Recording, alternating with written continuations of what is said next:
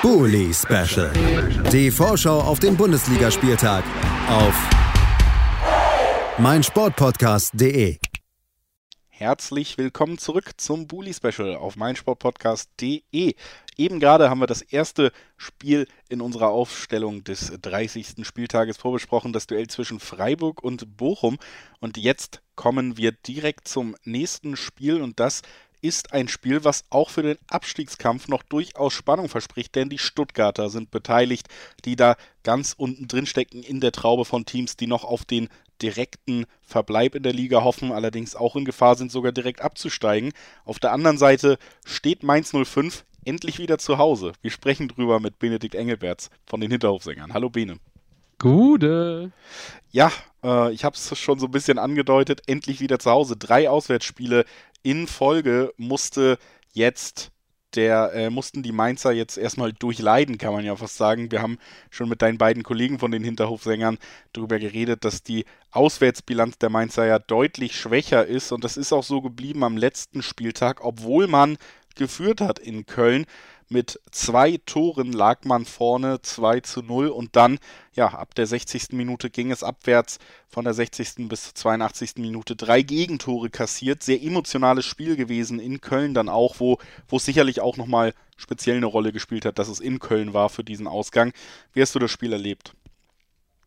Ja, du, eigentlich sag ich ganz ehrlich, war die ersten 60 Minuten waren richtig gut. Also ich habe mich gefreut, äh, gute Angriffe, äh, Stürmertore, ähm, auch Johnny Burkhardt, der wieder trifft, ähm, ist aktuell ja, äh, hat jetzt sein, sein, zweites Tor gemacht, nachdem er eine sehr lange Flaute hatte.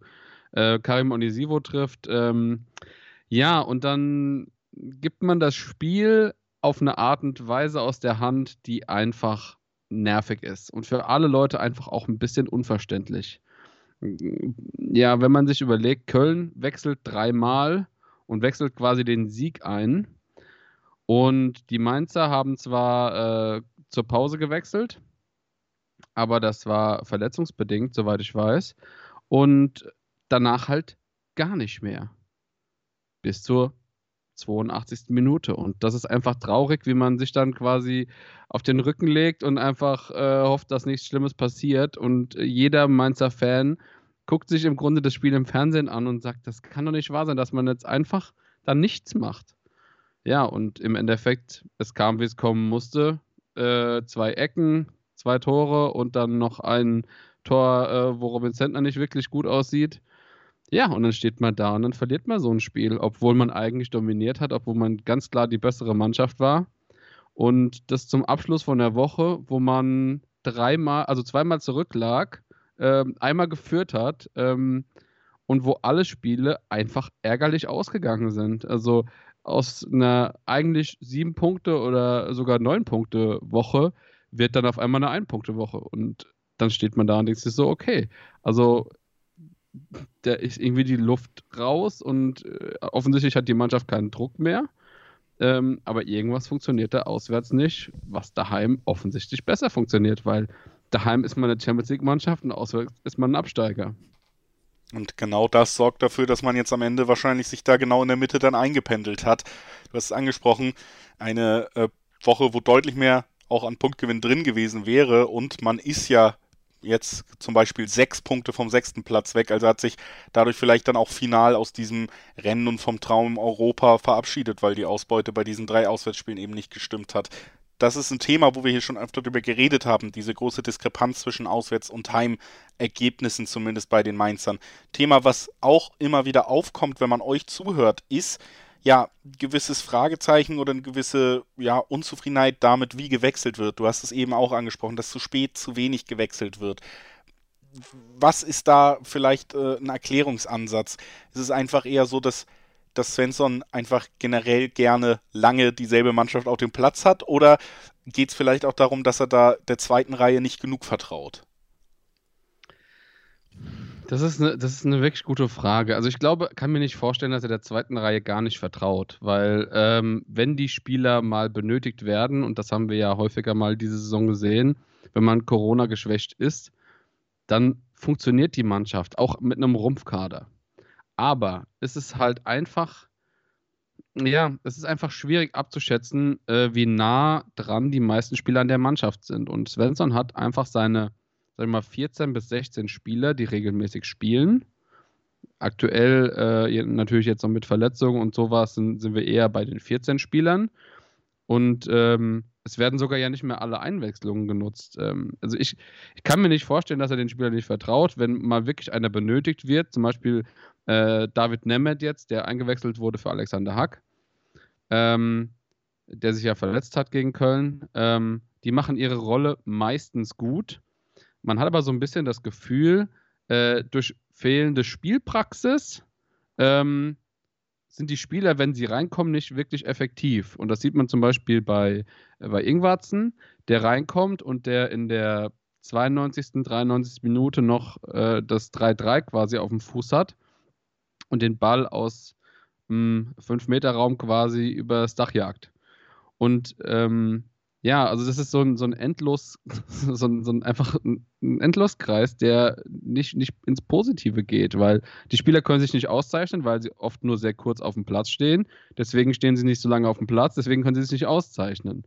Und ähm, ja, irgendwie habe ich das Gefühl, eigentlich könnte man die letzten Saisonspiele jetzt nutzen, um den Spielern, die eigentlich die ganze Saison über ganz gute Arbeit gemacht haben, aber halt nicht viel gespielt haben, äh, mal eine Chance zu geben. Und das sind gerade die jungen Spieler, ähm, gerade jetzt auch weil Alexander Hack und äh, Jason Lee erstmal verletzt ausfallen, haben wir einige Positionen, wo gerade der zweite Platz, also der, der Einwechselspieler potenziell frei ist. Und dann gucken wir mal, da ist zum Beispiel ein Merve Papela, da ist ein Paul Nebel, da ist ein Niklas Tauer.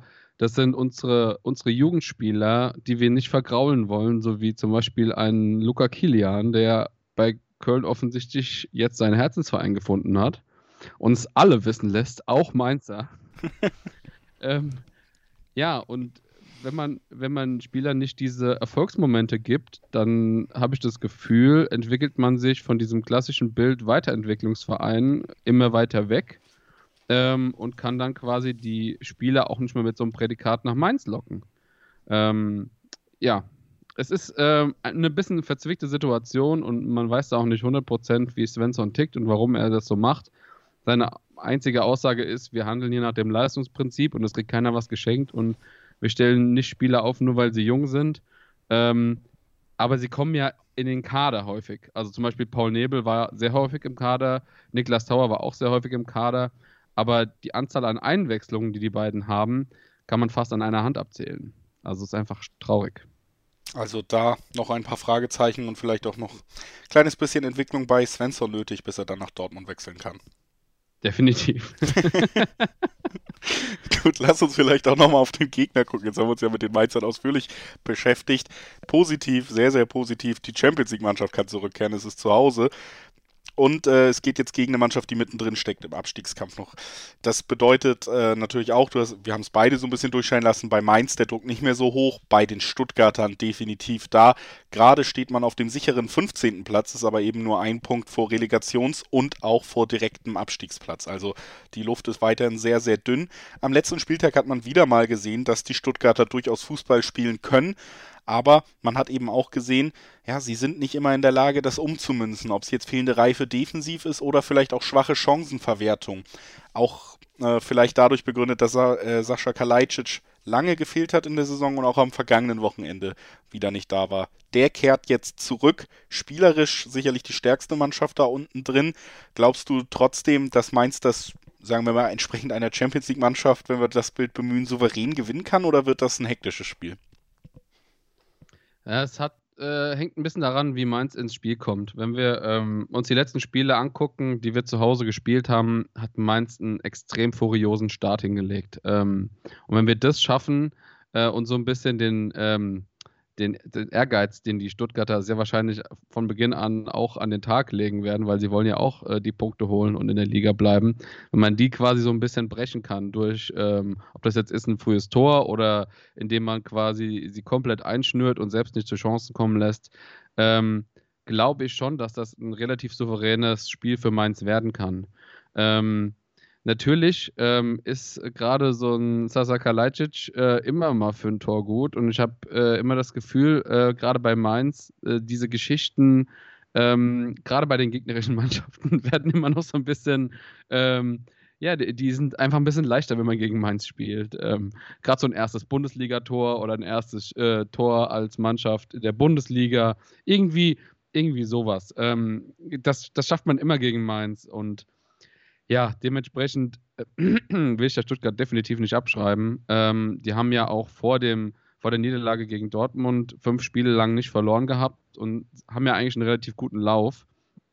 Und deswegen, ja, glaube ich, die Stuttgarter haben schon, ähm, haben schon äh, eine gute Mannschaft. Ähm, man muss jetzt ein bisschen aufpassen. Jetzt ist Endo, äh, soweit ich weiß, fällt für dieses Spiel aus. Ähm, ob dann äh, ihr Spiel so funktioniert. Äh, Gerade wenn der Kapitän ausfällt, ist ja immer noch mal ein bisschen was anderes.